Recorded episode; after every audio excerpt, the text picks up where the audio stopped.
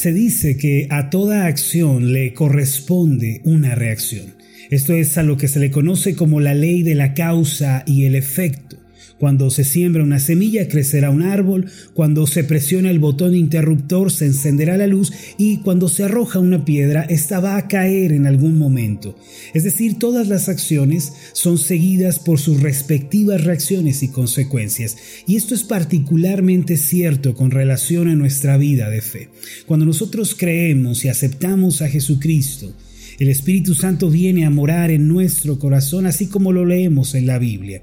En Romanos capítulo 5, versículo 5 está escrito lo siguiente, y la esperanza no avergüenza, porque el amor de Dios ha sido derramado en nuestros corazones por el Espíritu Santo que nos fue dado. En pocas palabras, creer en Cristo equivale a tener al Espíritu Santo morando en nuestro corazón. Y ya que a toda acción le corresponde una reacción, yo pregunto cuál es el efecto, cuál es la consecuencia directa de que el Espíritu de Dios esté morando en nuestro interior. La Biblia nos enseña que cuando el Espíritu Santo viene a nosotros, Él comienza a manifestar su fruto de una manera abundante. En la parábola de la vid, el Señor Jesús nos señaló que nosotros llevaríamos su fruto. Juan capítulo 15, versículo 4 y 5 dice así, permaneced en mí y yo en vosotros. Como el pámpano no puede llevar fruto por sí mismo si no permanece en la vid, así tampoco vosotros si no permanecéis en mí. Versículo 5, yo soy la vid, dice el Señor Jesús, vosotros los pámpanos, es decir, nosotros, el que permanece en mí y yo en él, éste lleva mucho fruto porque separados de mí, nada podéis hacer. Ya que Jesucristo es la vid verdadera, Él es la raíz de donde procede la vida abundante, solo quienes están unidos a Él pueden llevar y pueden manifestar el fruto de Dios. Ahora, ¿cuál es ese fruto que nosotros podemos llevar si creemos en Él? En Gálatas capítulo 5, versículos 22 y 23 encontramos el fruto del Espíritu Santo. El pasaje dice de esta forma, mas el fruto del Espíritu es amor, gozo, paz, paciencia, benignidad, bondad, fe, mansedumbre, templanza. Contra tales cosas no hay ley. Esta última frase, contra tales cosas no hay ley, significa que no hay una restricción, una medida que pueda regir sobre ellas, sino que siempre que se puedan tener, no hay un límite para ellas. Siempre tener más y más de estas cosas es mejor. En realidad, la descripción anterior del el fruto del Espíritu equivale a una vida plena y feliz. Todo aquel que logre manifestar este fruto en su vida en realidad alcanzará la verdadera felicidad y va a disfrutar en plenitud. No obstante, si este fruto no está presente en nuestro corazón ni en nuestra manera de vivir, vamos a venir a ser como esa rama seca y sin vida. Lo cierto es que este pasaje de Gálatas 5, 22 y 23 reúne los ingredientes para una vida plena y feliz. Ahora, la reacción natural de que el Espíritu Santo esté morando en nuestro corazón es que el fruto de Dios se mostrará en nuestra vida. Si queremos que la vida abundante de Jesucristo se manifieste en nosotros, tenemos que mantener una estrecha relación con el Espíritu Santo. Para ello debemos leer la Biblia con cuidado, debemos orar con sinceridad y devoción y debemos ser obedientes a la voz del Señor. A partir de esa comunión con el Espíritu Santo es que el fruto de Dios se hará evidente en nosotros. De acuerdo con Gálatas 5:22, el primero entre los elementos mencionados como el fruto del Espíritu es el amor. No obstante, la palabra usada aquí para hablar del amor es sumamente importante. En el idioma griego existen cuatro palabras para referirse al amor. La primera de ellas es eros, el cual es un amor de atracción física y de enamoramiento, es el amor entre pareja.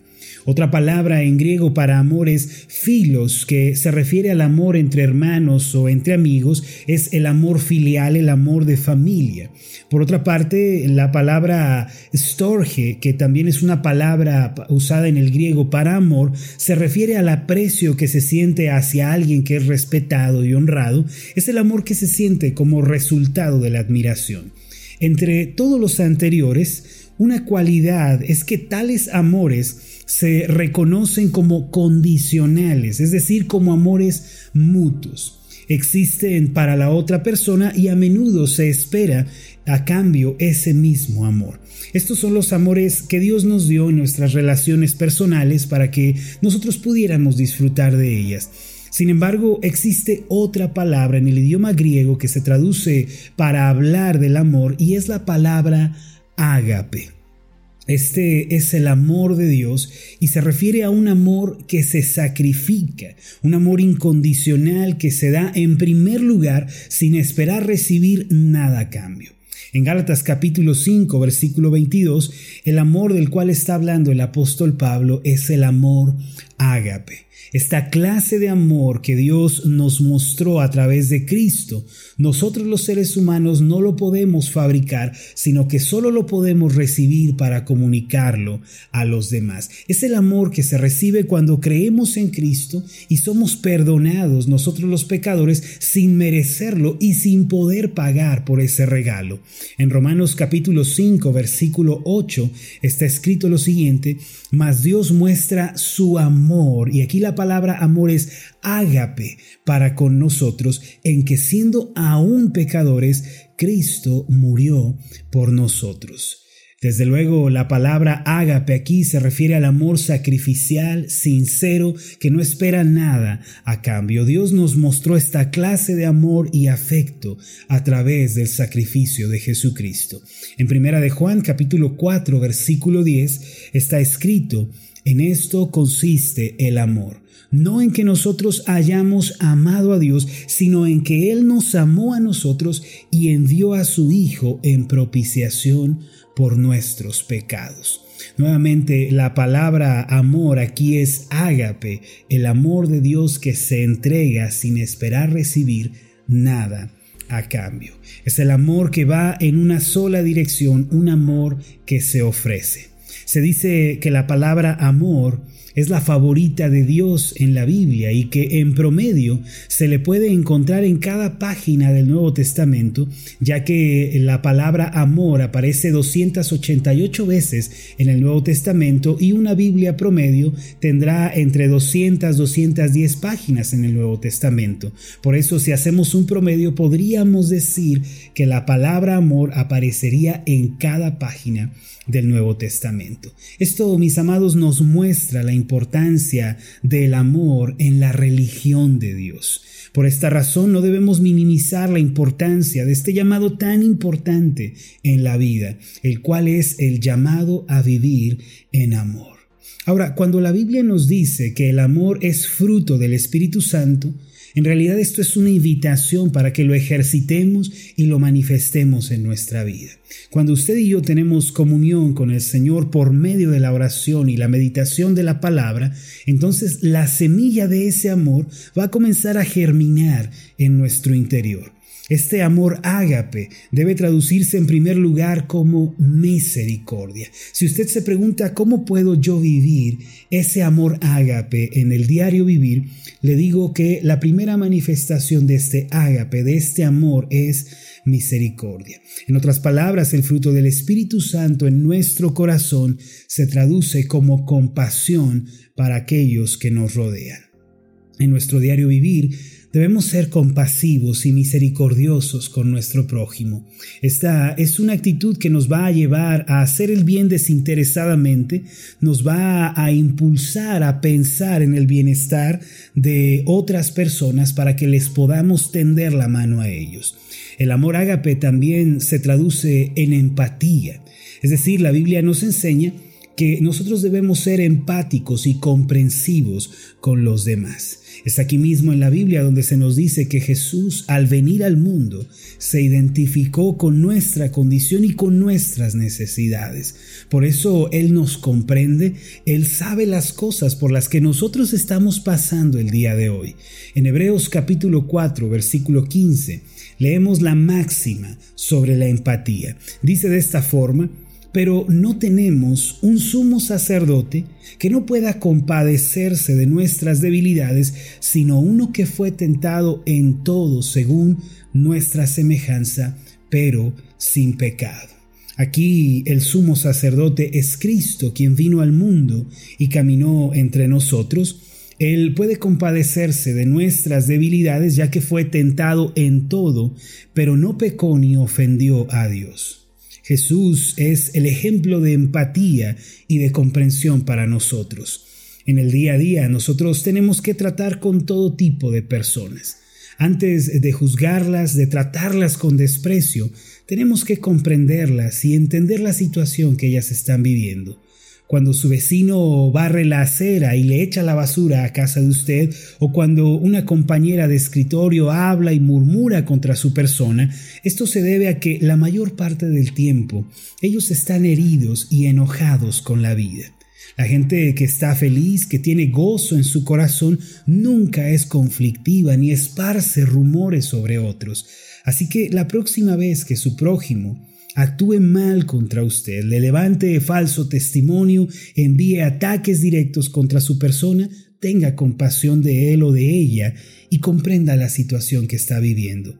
En lugar de juzgarle o de devolverle el mal, ore por él o por ella y actúe con empatía. Finalmente, el amor ágape se traduce como perdón desde luego, perdonar es una labor espiritual imposible para el hombre. Para que nosotros podamos perdonar y podamos superar la ofensa que alguien nos ha hecho, necesitamos primero ser llenos del Espíritu Santo. Solo por medio de Él podemos perdonar sinceramente a nuestro prójimo y podemos ser sanados de todas las heridas que hayamos recibido. Por eso el amor ágape es parte del fruto del Espíritu Santo.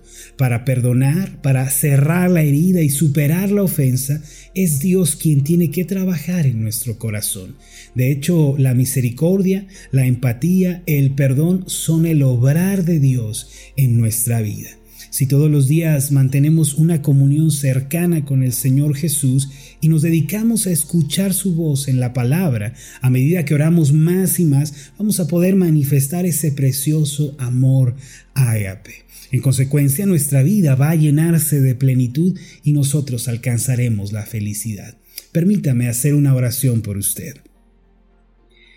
Amoroso Dios y Padre Celestial, te damos las gracias en este día, Señor, por la bendición que nos das de poder escuchar tu voz a través de la palabra.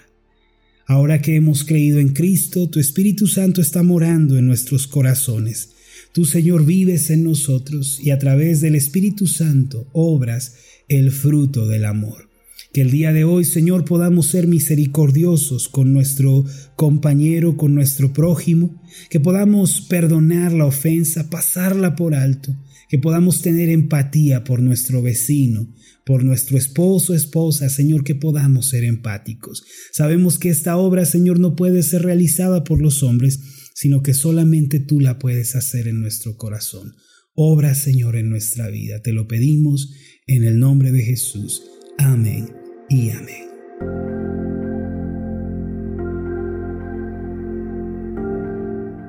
Hola, ¿qué tal? Mi nombre es Marlon Corona, soy el pastor de la iglesia Ascender en la ciudad de Zapopan, Jalisco, en México.